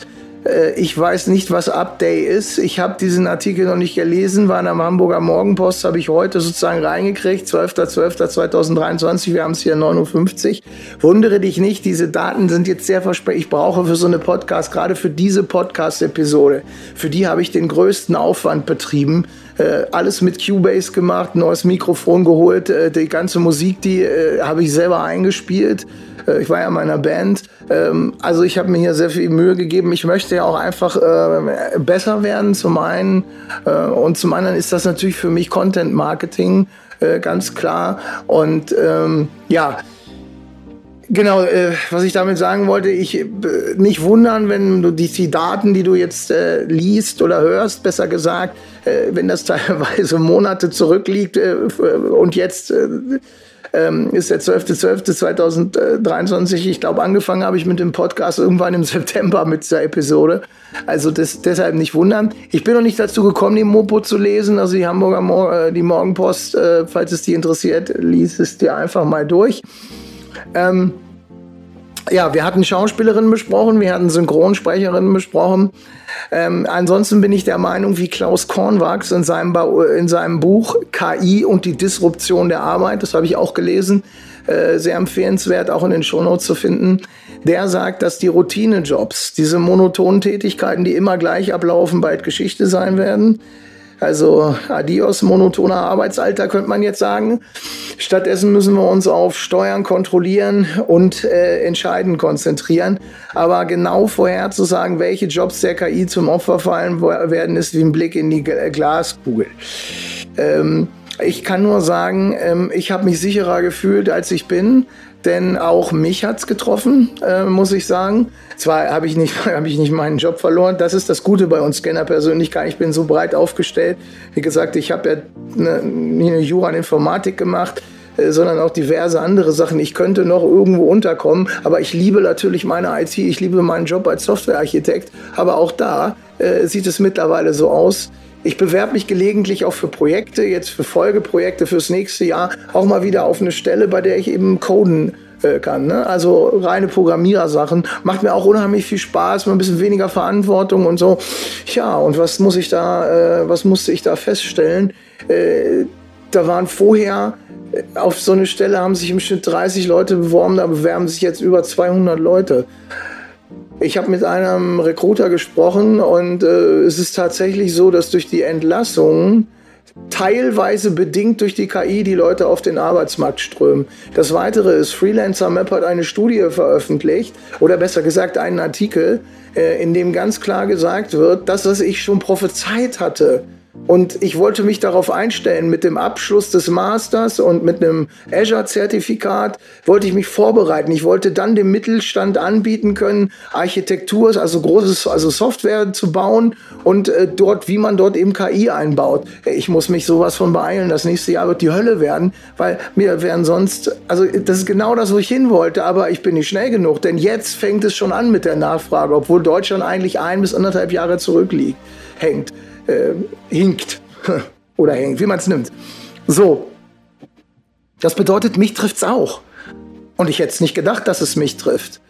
So, und ich glaube, dass jeder, der von der KI Gebrauch machen könnte, es aber nicht tut, wird riesen, riesen, riesen Nachteile haben. Ich glaube, der einzige, den ich jetzt aus meinem Bekanntenkreis mal als völlig sicher einstufe, ist mein bester Freund Pette, der ist Koch. Äh, der ist safe.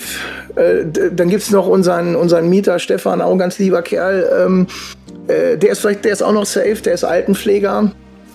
Ärzte und Ärztinnen sind auch noch safe, wobei es auch schon in die Richtung geht. Aber äh, ein weiterer sehr, sehr guter Freund von mir, der ist Notar.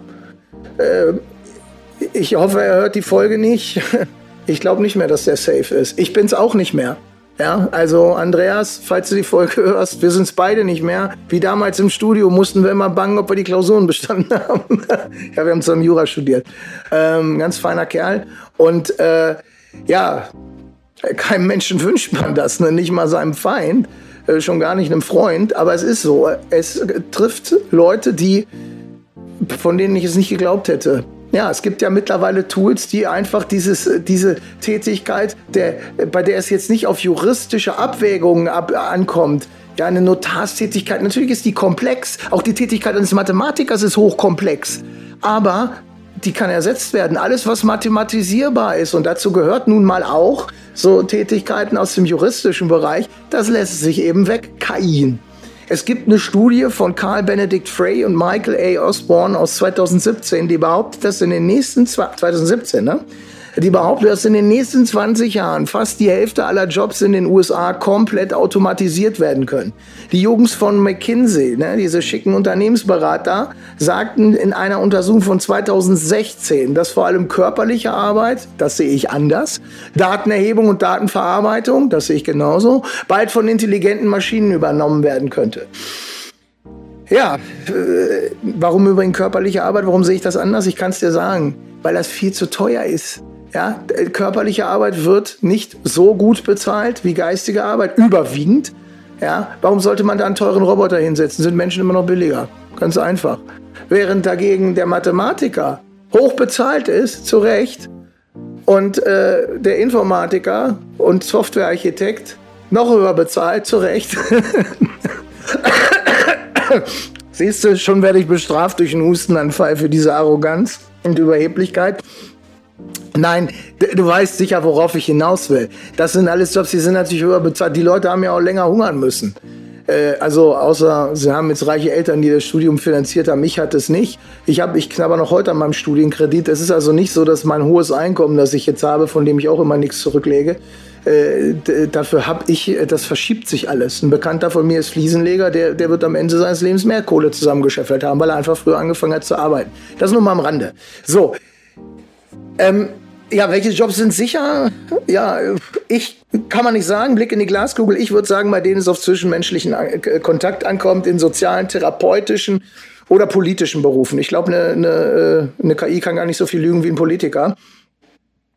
Äh, also dort, wo man Herz, Seele oder eben eine spitze Zunge braucht äh, und nicht nur ein paar schlaue Algorithmen, da wird erstmal eine Weile Ruhe sein. Aber genau sagen kann ich es auch nicht. Eine Studie der OECD fällt mir noch ein, aus dem Sommer diesen Jahres, äh, äh, habe ich in die Shownotes gepackt. Äh, die zeigt auch, dass mehr als ein Viertel der Arbeitsplätze in den OECD-Ländern von der Automatisierung durch KI bedroht sind. Etwa 60 Prozent der Arbeitnehmer befürchten, im Übrigen in den nächsten zehn Jahren ihren Job zu verlieren. Es gibt aber auch eine Kehrseite dieser Medaille. Äh, ebenfalls in dieser Studie zu sehen. Zwei Drittel glauben, äh, diejenigen auch, die jetzt schon mit KI zusammenarbeiten, dass die Technologie ihre Arbeit äh, sicherer und weniger eintönig gemacht hat. Das würde ich aber auch so sehen. Ne? Also ich glaube, wir stehen hier an einem Scheideweg. Für die einen ist es äh, eine Chance, die Monotonie und die, die, die äh, Gefahr ihres Berufsalltags hinter sich zu lassen. Für andere ist es die beängstigende Aussicht, von der Maschine ersetzt zu werden. Kommen wir zu den Folgen für den Kunstmarkt und für die Künstler. Cut. Szenen wie aus einem surrealen Traum flackern über die Leinwand. Flammen tanzen, umgeben die Silhouette einer Frau. Die Flammen selbst scheinen menschliche Formen anzunehmen, bevor sie in der Dunkelheit verschwinden. In einer anderen Szene eine Frau nur spärlich bekleidet mit ein paar roten Stofffetzen umringt von Krähen. Das Publikum in Alamo Drafthouse Kino in San Francisco ist gefesselt, klatscht begeistert, als die letzten Bilder von Protoplasm, also Protoplasma nur ohne A am Ende, über die Leinwand huschen. Kurz darauf räumt der Film Preise ab. Aber nicht wegen der Kameraführung oder des Drehbuchs. Hier ist KI der Star. Keine der Szenen in Protoplasm wurden mit einer Kamera gefilmt. Alles stammt aus dem digitalen Hirn einer KI. Die Filmemacherin Yukyu, ich hoffe, ich spreche es richtig aus, Yukian Sun, eine Informatikerin, die am Royal College of Art in Großbritannien promoviert, kommt nicht aus der klassischen Filmszene. Ihr Werkzeug ist kein Kameraobjektiv, sondern die komplexe Welt der KI. Ein Film nicht erschaffen in Studios oder an exotischen Orten, sondern in Tiefen neuronaler Netze das weltweit erste KI-Filmfestival in San Francisco markiert äh, äh, mehr als nur eine Veranstaltung. Es ist ein Symbol für eine revolutionäre Veränderung in der Welt der Kunst und des Films. Algorithmen, einst starre Werkzeuge der Datenverarbeitung, haben sich zu virtuosen Künstlern entwickelt, die komplexe Bilder und Videos kreieren. Die Grenzen zwischen traditioneller Kunst und digitaler Schöpfung verschwimmen zusehends. Der Kunstmarkt steht möglicherweise vor dem größten Umbruch, den er seit Jahren erlebt hat. KI-generierte Kunst ist zwar kein brandneues Phänomen, aber was wir in den letzten Monaten gesehen haben, ist ein Quantensprung. Tools wie Dolly 2, Midjourney, Stable Diffusion haben die Spielregeln verändert. Gib ihm ein paar Worte und sie zaubern dir am Hand umdrehen fotorealistische Bilder aus dem digitalen Nichts. Doch mit welchen Folgen? Urheberrechtsschutz. Kommen wir mal zu dieser Folge innerhalb des ganzen Konglomerats, Kunstmarkt, Künstler und so weiter. Als Jurist kann ich zumindest fürs deutsche Recht sprechen. Hier muss differenziert werden zwischen dem Resultat der KI-Schöpfung und der Art und Weise, wie es zu diesem Resultat kommt. Also, lass uns mal ein wenig Licht in das äh, Dunkel des Urheberrechts bringen, der künstlichen Intelligenz bringen. Äh, die Schöpfung selbst am Beispiel von ChatGPT-Texten, das Urheberrecht. Dieser alte Hüter kreativer Werke schützt normalerweise die Schöpfungen von menschlichen Köpfen. Aber wie sieht's aus, wenn ein KI-System wie ChatGPT am Werk ist? Nun, ChatGPT selbst als Sprachmodell kann man nicht einfach mit einem Urheberrecht ausstatten. Es ist wie ein Werkzeug, sagen wir wie ein besonders ausgeklügeltes Schreibwerkzeug, das allerdings keine eigene Kreativität besitzt. Was ist denn aber nun mit den Texten, die es ausspuckt? Naja, die klassischen Leistungsschutzrechte, die normalerweise Fotografen oder Musikproduzenten schützen, greifen hier nicht. Wir befinden uns in so einer Grauzone. Für den Schutz des Werkes, das ist ein Begriff, ein juristischer Begriff, Paragraph 2 müsste das sein, Urheberrechtsgesetz, braucht es eine persönliche geistige Schöpfung, Stichwort Schöpfungshöhe. Und da fehlt es einem KI-Modell wie GPT äh, an der nötigen kreativen Eigenleistung. Insofern also keine Grauzone. Aber die Diskussion ist hier noch nicht zu Ende. Es gibt Überlegungen, ob für GPT erzeugte Texte ein spezielles Leistungsschutzrecht eingeführt werden sollte. Die Meinungen gehen da wild auseinander. Und ähm, da will ich mich jetzt auch nicht in Details verlieren. Kommen wir mal zum äh, Abschöpfen. KI-Systeme brauchen, wir haben es schon erwähnt, Nahrung. Und zwar in Form von Daten, vielen Daten. Diese Daten sind oft im Internet zu finden und haben ihren eigenen urheberrechtlichen Status. So. Und äh, da, äh, das ist wie so ein Minenfeld mit unterschiedlichen Regelungen rund um den Globus. Also nur weil irgendwas im Internet verfügbar ist, das dürfte mittlerweile auch äh, zu der dümmsten äh, ähm, Lebensform durchgedrungen sein. Nur weil irgendwas im Internet verfügbar ist, Stichwort Fotos, kann man sich das nicht einfach abgreifen. Leider passiert genau das, wenn die Webcrawler für die KI durch das Internet marschieren. In der EU und speziell in Deutschland haben wir ein paar Paragraphen, die das sogenannte Text- und Data Mining, so nennt sich das, regeln. Da gibt es einmal den Paragraphen 44b im Urheberrechtsgesetz, der deckt allgemeine Zwecke ab und Paragraph 60d ist für die wissenschaftliche Forschung reserviert. Aber in einem Aspekt, also ich gehe da jetzt auch nicht ins Detail äh, drauf, weil wir haben ja schon äh, einiges an Zeit verbraucht und ich denke, das wird auch nochmal eine separate Folge werden. So, aber in einem Aspekt sollten wir uns nichts vormachen. Selbst wenn man das juristische Fundament hätte, um die Silicon Valley Bande daran zu hindern, alles zu Geld zu machen, was im Internet herumfliegt, ist dafür der Zug schon längst abgefahren. Ja, in den Kassen hat es schon gewaltig geklingelt. Auf den Punkt gebracht hat das der auf Hawaii ansässige Komponist Reinhard, äh, Reinhold Hale. Siehe die CDF-Quelle in den Show Notes. Ich zitiere: Jetzt ist doch die Frage, wie lässt sich dieser Diebstahl nachweisen? Das geht eigentlich gar nicht. Zwar haben die Juristen theoretisch recht, aber in der Praxis wird es genauso laufen, wie es vor 20 Jahren mit YouTube, Napster und so weiter gelaufen ist, dass nämlich große Silicon Valley Firmen mit unseren Ideen erstmal richtig gut Geld machen. Bis die Politik hinterherkommt, dauert es 10 Jahre und bis dahin sind schon alle so reich, dass die nur lachen. Kann ich zu 100% unterstreichen und äh, äh, gibt, spiegelt exakt meine Meinung wider. Dann kommen wir mal zum nächsten Thema. Einnahmeverluste für, äh, für Künstler. Hier habe ich sehr, sehr viele Quellen in den Show Notes. Da kannst du dich äh, so ein bisschen dran langhangeln, wenn du noch mehr Wissen äh, darüber oder wenn du noch mehr Infos brauchst. In der kreativen Welt, besonders im fernen China, haben generative KI-Tools für einen echten Wirbelsturm gesorgt. Stell dir vor, 70% der Illustrator-Jobs sind wie Schnee in der Sonne weggeschmolzen und die Produktivität hat sich verzichtfacht. Was die Produktivität, was die äh, Produktivität angeht, klingt das wie so ein Traum, aber ähm, was das andere angeht, klingt das wie ein Albtraum.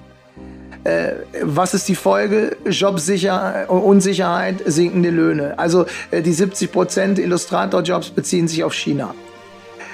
Äh, denk an all die Künstlerinnen, deren Werke als Futter für KI-Trainings wie Dolly 2, Stable Diffusion und Midjourney herhalten mussten. Die Nachfrage nach KI-Kunst steigt exponentiell, während sich die Einnahme der dafür Pate stehenden Künstlerinnen antiproportional dazu verhält. Kein Wunder, dass die Pinselschwingerinnen und Buchstabenjongleure jetzt die KI-Firmen vor den Kali ziehen. Wenn es so weitergeht, werden auf Klägerseite auch bald Synchronsprecherinnen und weitere Leute aus der Filmbranche sitzen. Die Text-to-Video-Generatoren werden spätestens Mitte nächsten Jahres, wir haben jetzt den 13.12.2023, äh, den Level von Midjourney erreicht haben. Davon bin ich überzeugt. Um mal ein Beispiel zu nennen, Greg Rutkowski, ein Digital Artist aus Polen, der für Spiele wie Horizon, Forbidden West, das Lieblingsspiel meiner Tochter, by the way, und Magic the Gathering bekannt ist ein absolut genialer Künstler. Das, was äh, der schafft, das muss man erstmal hinkriegen. Also äh, klar, es gibt viele Künstler, die was können, aber ich finde natürlich als äh, ehemaliger Gamer, jetzt komme ich dazu nicht mehr, ist das äh, für mich wie so ein, ähm, ja, äh, gehört mit zu den Göttern, die die Games erschaffen. So, in der Welt der KI-generierten Bilder ist er so eine Art Rockstar geworden. Nur leider ohne äh, das für Rockstar übliche äh, Salär. Sein Name taucht in, in KI-Kunstwerken etwa 93.000 Mal auf, während äh, so Legenden wie Michelangelo oder Picasso äh, nur auf rund 2000 Erwähnungen kamen.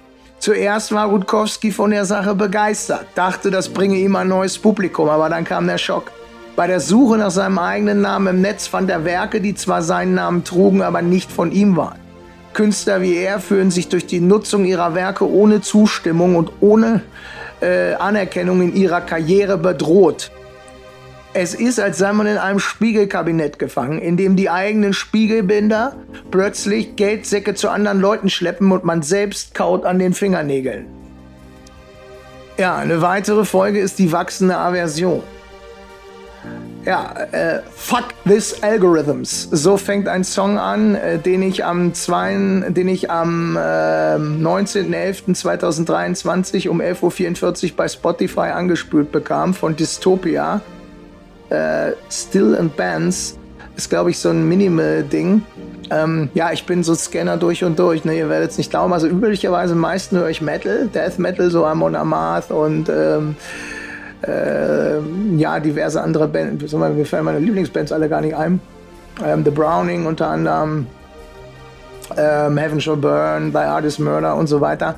Dann höre ich aber auch hin und wieder mal Rap und wenn ich code oder mich wirklich konzentrieren muss, dann höre ich neben White Noise auch so Minimal-Songs. So, ähm, ja, Fuck this Algorithm. Das fasst das Ganze zusammen. Äh, Jetzt wirst du vielleicht sagen, war das nicht immer schon, so, ne? dass, wenn, ne? dass da irgendwie drüber geschimpft wurde. In meinem letzten Blogbeitrag habe ich über den sogenannten Neuheitsbias gesprochen. Das ist die verrückte Neigung, alles Neue, alles Innovative so sehr zu umarmen, dass man blindlings althergebrachte, bewährte Lösungen über Bord wirft. Das treffe ich besonders äh, oft als Softwarearchitekt, begegnet mir das sehr oft in Projekten ja, also äh, die allerneueste Sau, die durchs Dorf getrieben wurde, die muss auch unbedingt eingesetzt werden, egal ob die jetzt eine gewisse Reife hat oder nicht. Ähm, ja, äh, das Gegenteil dieses Neuheitsbias ist sozusagen die Technologiepanik. Und die ist äh, genauso alt wie die Technologie selbst. Ne? Historisch gesehen durchläuft diese Panik meistens vier Phasen. Es beginnt mit vertrauensvollen Anfängen, dann kommt steigende Panik, gefolgt von abklingenden Ängsten, bis wir schließlich bei der Akzeptanz der Technologie landen. Im Moment würde ich sagen, befinden wir uns im Stadium der steigenden Panik. Überall Alarmglocken, Ängste und Skepsis gegenüber dem Neuen, dem Unbekannten. Ob diese Ängste wirklich abklingen werden, steht noch in den Sternen. Wir könnten auf eine Zukunft zusteuern, in der wir lernen, mit der Technologie zu leben oder auf der, eine, auf der, in der wir vor ihr weglaufen. Eins, eins ist sicher eine Gewissheit, äh, die mir eine Kinderbuchautorin in einer Reportage auf ZDF ins Gedächtnis gerufen hat. Sie erzählte, wie die KI ihr geholfen habe, die Zeit zur Fertigstellung eines Kinderbuches von zwei Monaten auf schlappe 14 Tage zu reduzieren. Ihre Worte haben bei mir einen bleibenden Eindruck hinterlassen. Man kann nun sagen, was man will. Man kann schimpfen. Ähm, also ich gebe das jetzt mal sinngemäß wieder. Aber eins kann man nicht leugnen. Die KI ist da und sie ist gekommen, um zu bleiben. Genau so ist es. Diese Aussage trifft den Nagel auf den Kopf. Die KI ist nicht nur ein vorübergehender Trend oder eine flüchtige Laune der Technikwelt, sie ist fester Bestandteil unserer Realität geworden, ein unumkehrbarer Teil des kreativen Prozesses, der die Art und Weise, wie wir arbeiten, wie wir denken und wie wir erschaffen, grundlegend verändert hat. Sie ist wie ein neuer Mitbewohner in unserem technologischen Haus, der für Unordnung sorgt, aber auch unglaubliche Möglichkeiten eröffnet. Aber zurück zum Thema Aversion, zurück zum Kunstpreis sozusagen als Überschrift. Die, besonders im Bereich der KI-generierten Kunst zeigten sich starke emotionale, emotionale Reaktionen auf diesen Kunstpreis, von dem ich anfänglich gesprochen habe. Eine Studie der UBC Sauder School of Business ergab, bezieht sich nicht auf den Kunstpreis, dass Menschen Kunst, die von KI erschaffen wurde, ablehnen, weil sie ihre Vorstellung von Menschlichkeit herausfordert. Auch in den Shownotes zu finden, UBC Soda School of Business suchen. Interessanterweise zeigt die Studie, dass diese Skepsis unabhängig von der tatsächlichen Qualität der KI-Kunst besteht.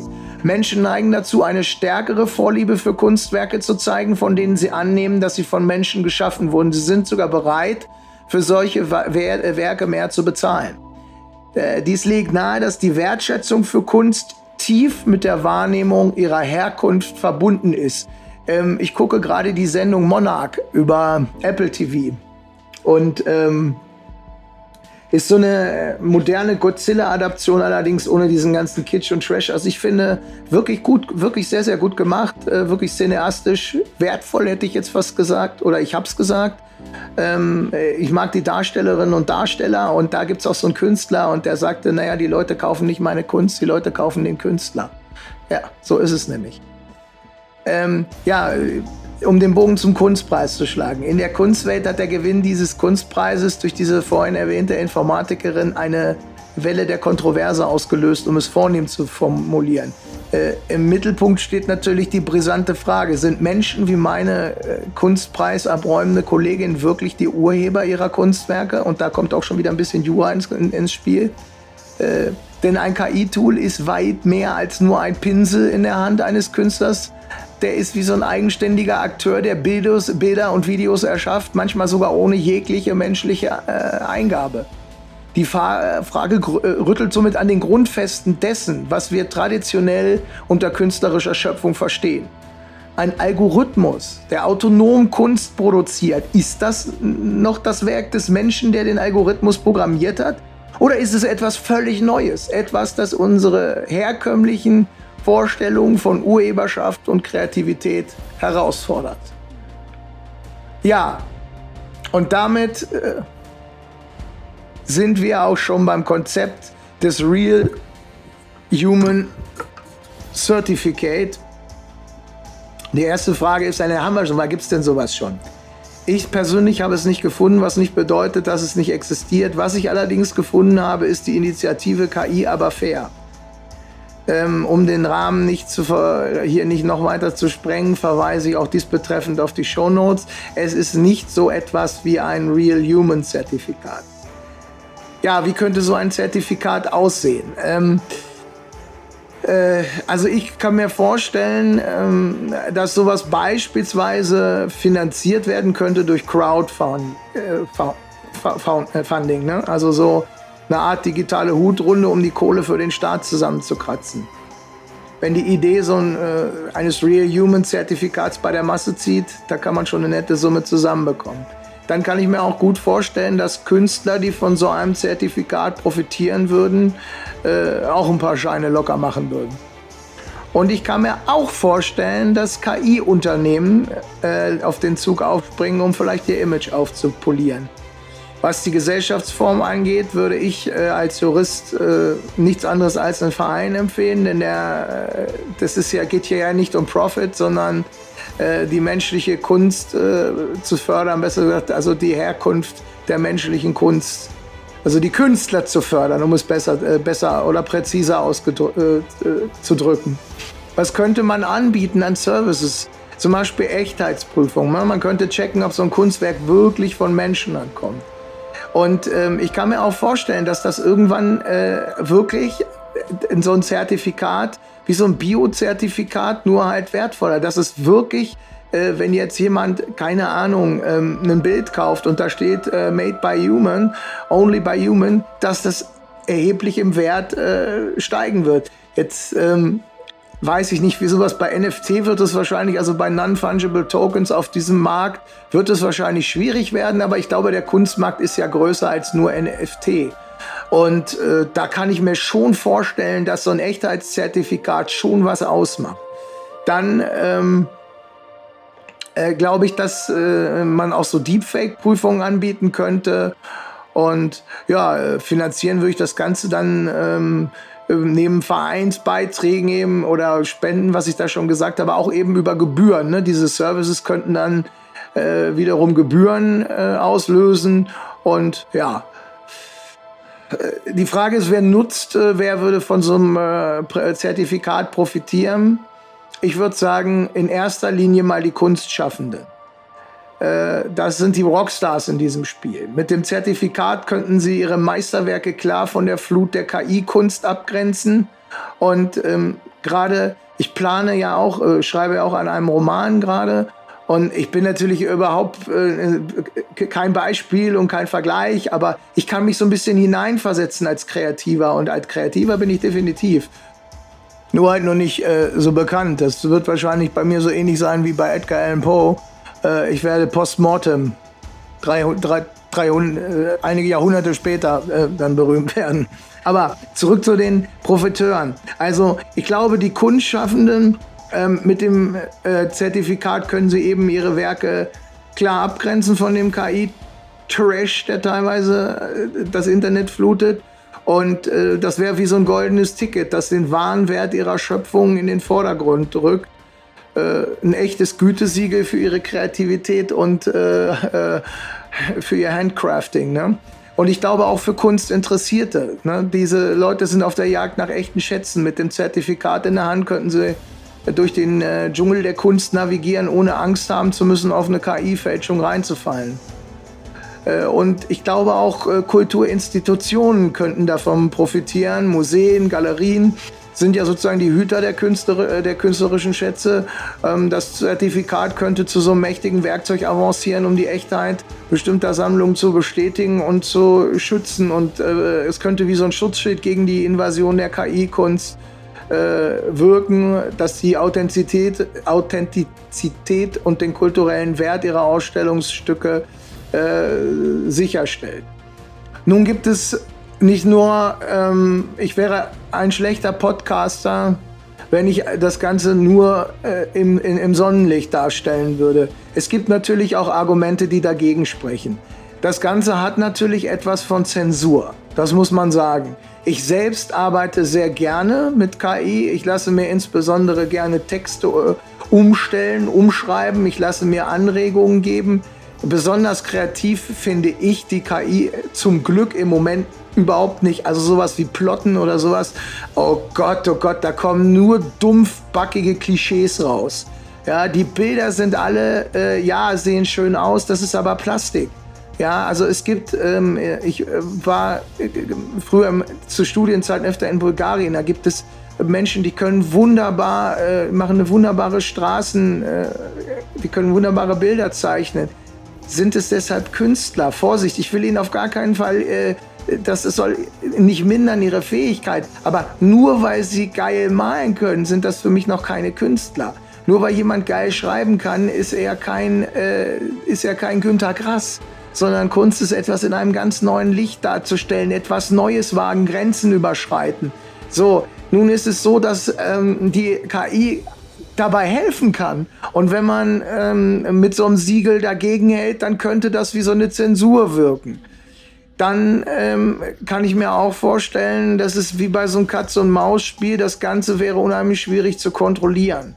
Also es wird genug Leute geben, die es schaffen können, trotzdem KI da mit reinzubringen und nachher äh, ja sozusagen das Doppelte abräumen, indem sie sich dann dafür ausgeben, äh, dann dafür, dafür ausgeben, dass es doch kein, ähm, dass es doch menschlich wäre. Äh, Im Übrigen handelt genau davon mein Roman, von einem Verlag, der sich mit so einem Real Human Zertifikat, äh, äh, der davon profitiert in höchstem Maße und dann kommt raus, dass da doch nicht alles so ist, wie es eigentlich scheint. Es könnte noch dazu zu einer Diskriminierung von KI-Künstlerinnen und Künstlern führen, wenn wir uns jetzt die Lady angucken, die diesen Preis abgeräumt hat. Naja, die wird bestimmt not amused sein. Jetzt kann man sagen, er ist ja gar keine Künstlerin.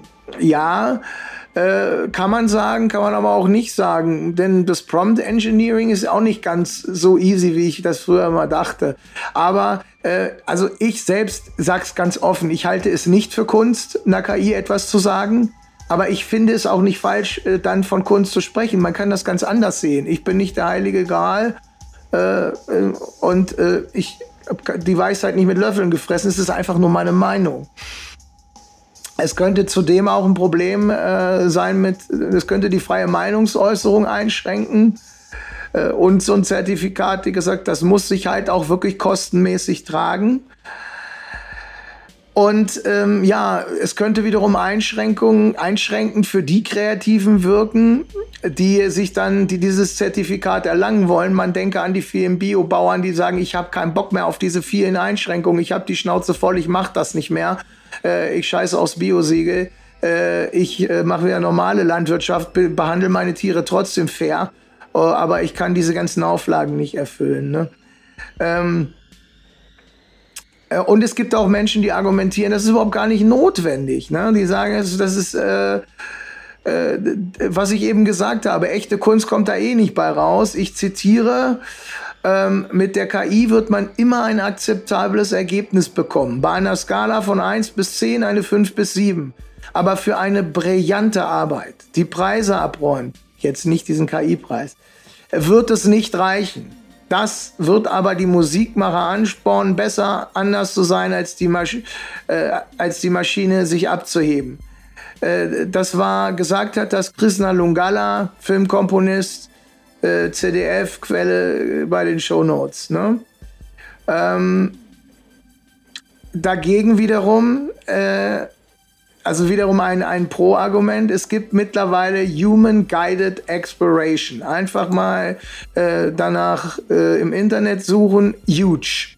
Ne? Ist ja Trend, die Akronyme so irrewitzig zu nennen. Also großes A, kleines U, großes G, großes E ist der neueste heiße Scheiß, bei dem die KI nicht auf Perfektion gedrillt wird, sondern die menschentypische Fehlerhaftigkeit lernen soll.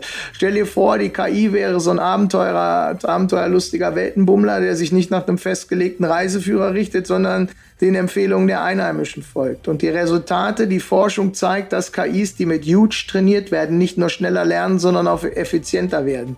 Huge könnte die gesamte Landschaft des KI-Trainings revolutionieren das ist wie so ein Dammbruch, der die Skalierbarkeit des Trainingsprozesses verbessert und die Abhängigkeit von Expertenfeedback verringert. Wenn ich ehrlich bin, macht mir das Angst. Das heißt, ähm, das ist wiederum ein Argument dafür, dass jetzt, äh, es geht jetzt also schon die, in die Richtung, die Fehlerhaftigkeit, das Menschliche auch noch nachzuahmen. Und dann sind wir auch bei den Argumenten dafür, die ich eben auch schon bei den Profiteuren äh, gesagt habe, ich fasse nochmal, also kann sein, dass sich einiges nochmal wiederholt. Äh, die moralischen Bedenken, ne? Transparenz für User, KI-generierte Kunst ist unpersönlich und austauschbar. So ein Real Human Zertifikat könnte helfen, echte menschliche Schöpfung zu würdigen und zu schützen. Das Zertifikat würde Kunstschaffenden helfen, sich von KI-generierter Kunst abzugrenzen und ihren Wert zu steigen, zu steigern. Das Zertifikat würde Kunstinteressierten dabei helfen, echte Kunst von KI-generierter Kunst zu entscheiden und ihre Kaufentscheidung daraufhin zu treffen.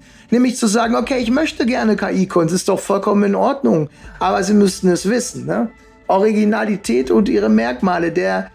Äh, also ich finde, also andersherum. Ich glaube, dass äh, Originalität äh, einfach und ihre Merkmale einfach viel mehr an Wert gewinnen wer äh, werden. Ne? Äh, man könnte, wie ich es gesagt habe, so ein bisschen so vergleichen mit der, ne, ich würde nicht, wie ich es gesagt habe, so wie ich es jetzt sage, man könnte fast einen Vergleich mit der Luxusindustrie wagen. Ne, da wird auch so eine emotionale Verbindung zu, zu gewissen Marken hergestellt und äh, zu den Gesichtern oder zu den Leuten, ne, Lagerfeld und, und Co., die dahinter stehen. Ne? Also, ähm, ja. Ich würde letzten Endes, ähm, um den ganzen äh, jetzt, äh, um das Ganze hier zu beenden, ich wäre dafür, so ein Zertifikat ins Leben zu rufen, wenn ich noch jünger wäre und nicht schon tausend Projekte am Laufen hätte ich würde das in die Hände nehmen und würde sagen, ich mache das jetzt. Aber ähm, mir fehlt einfach die Zeit dazu, weil ich glaube, das ist wirklich ein Vollzeitjob. Da, muss ich, da muss, müssen sich Leute hinsetzen und sagen, wir machen das. Und äh, ich glaube auch, dass das unheimlich befriedigend sein kann. Und, äh, aber man braucht eben Leute, die das erstmal in Vollzeit machen. Und dazu bin ich einfach nicht in der Lage. Ich kann es nicht. Ich habe viel zu viele Verpflichtungen. Ich habe eine Familie, äh, muss ein Haus bezahlen und so weiter und so fort äh, ich könnte das nicht. Aber ähm, ich glaube, mein jüngeres Ich würde das machen. Ja, gerade weil ich selber mich zu den Kreativen zähle und ähm, ja, ich glaube, dass wir so etwas brauchen.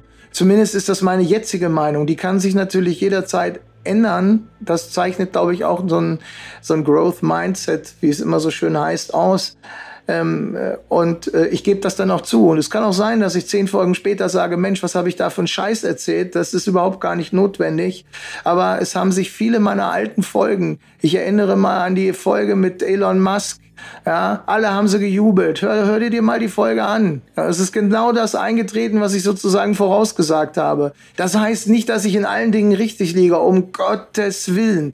Ich, es gibt so viele Bereiche, in denen ich komplett null Ahnung habe, aber so was IT angeht und so, da liege ich oft ganz gut. Und ich glaube, dass wir äh, so ein Zertifikat benötigen. So, das war das Wort zum Sonntag. Ich danke dir ganz, ganz herzlich äh, fürs Zuhören und fürs Dranbleiben so lange. Und ich würde mich riesig freuen, wenn ich auch mal ein bisschen Feedback bekäme. Also entweder über Apple Podcasts oder wo auch immer ihr seid. Äh, schreibt mir, schreibt mir oder schreibt mir auch E-Mails, ähm, gebt mir Tipps, gebt mir Vorschläge für neue Folgen.